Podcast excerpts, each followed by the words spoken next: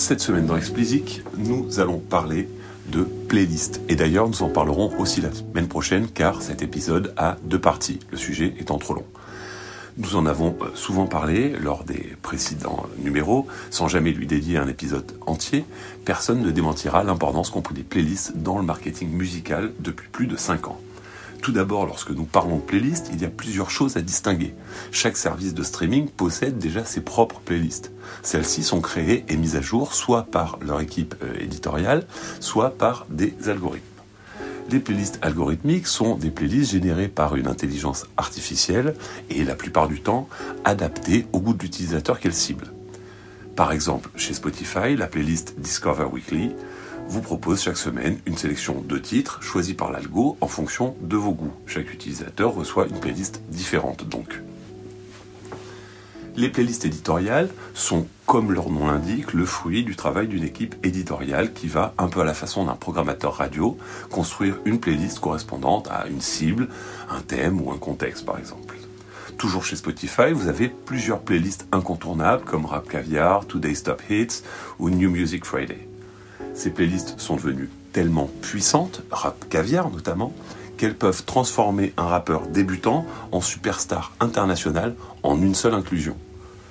La majorité des services de streaming sont organisés de la même façon et proposent un mélange de playlists éditoriales et algorithmiques. En marge de ces playlists, qu'on peut qualifier de propriétaires, il existe des playlists dites third party qui sont créées par les utilisateurs des services, qu'ils soient labels, médias, événements, marques ou simples individus. Voici euh, pour la définition des différents types de playlists. Vous l'aurez compris, lorsqu'on parle de playlists en général, on désigne en fait des choses qui n'ont plus grand chose à voir. Entre votre playlist coup de cœur qui intéresse votre famille et vos amis et Today's Top Hits qui rassemble 23 millions d'abonnés, vous conviendrez qu'il n'y a plus de comparaison possible.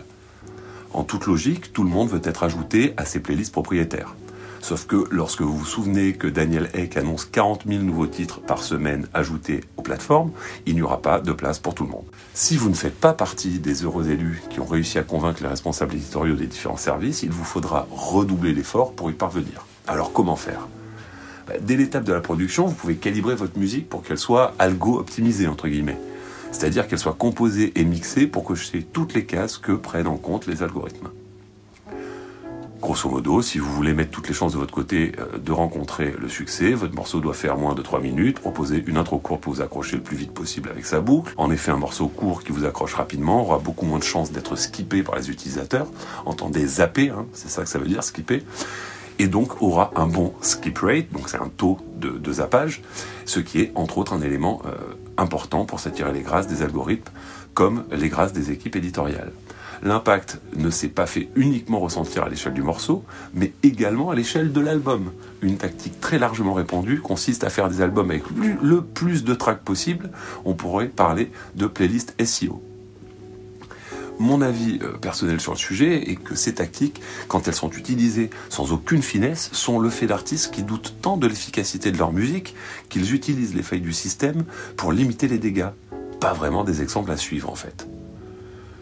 Une fois que votre album ou votre EP va sortir, vous avez intérêt à attirer l'attention de curateurs de playlist third party pour convaincre les équipes éditoriales qu'il se passe quelque chose autour de votre musique.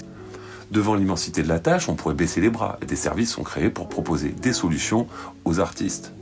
Nous avons parlé il y a 15 jours de Groover, qui propose un accès large euh, à des influenceurs, qu'ils soient médias, curation, labels, pour obtenir un avis sur votre musique. Je voudrais me concentrer maintenant sur des services qui sont spécialisés dans l'inclusion en playlist. Depuis trois ans, ils sont très nombreux à avoir vu le jour, comme The Falling Apple ou encore Playlist Push, pour en citer euh, deux qui sont sérieux. Car dans ce business, vous pouvez tomber sur de nombreux escrocs qui vont vous faire payer pour du vent, en fait. Prenez bien soin, avant de choisir votre service de pitch, d'avoir vérifié qu'il soit bien réel et que les playlists le soient également. Pour ça, vous pouvez euh, regarder, notamment si vous avez déjà des comptes Spotify pour artistes, euh, si euh, les playlists qu'ils proposent apparaissent et sont, bien, sont classées. L'intérêt des services sérieux de pitching est simple, vous permettre de proposer votre musique à des potentiels fans. Le service est libre d'accepter ou de refuser votre titre, une fois accepté, il va le proposer à une série de curateurs avec lesquels il travaille pour avoir leur avis et voir s'ils acceptent de l'ajouter à leur playlist. Un service dit sérieux pourra vous permettre d'intégrer des playlists qui vous aideront. A l'inverse, un choix de service trop rapide vous garantira de finir dans des playlists suivies par des fantômes. Je vous en avais déjà rapidement parlé, Matchplay, la société qui produit ce podcast, s'est spécialisée dans cette activité avec la particularité de se concentrer sur des playlists créées avec des influenceurs. La marque de playlist que nous avons créée s'appelle In the Head Off. Nos playlists sont disponibles partout et sont garanties 0% fantôme. Alors allez y jeter un coup d'œil. Si l'un de nos influenceurs a un coup de cœur pour vous, il peut vous proposer d'endorser votre titre sur ses réseaux sociaux en échange d'une rémunération. Allez, ça suffit l'autopromo. Et si je vous parle de tout ceci, c'est que dès l'apparition de ces services, certaines voix de l'industrie se sont élevées pour souligner la proximité de ce système de pitching avec le système des payola. Vous vous en doutez, je ne partage pas du tout leur point de vue et je vous expliquerai pourquoi dans le prochain épisode. J'espère que vous avez apprécié écouter euh, cet épisode autant que j'ai apprécié le produire. Si c'est le cas, bah, donnez-moi 5 étoiles sur Apple et abonnez-vous, où que vous soyez d'ailleurs. N'hésitez pas à réagir et commenter, donnez votre avis, je serai heureux de discuter avec vous.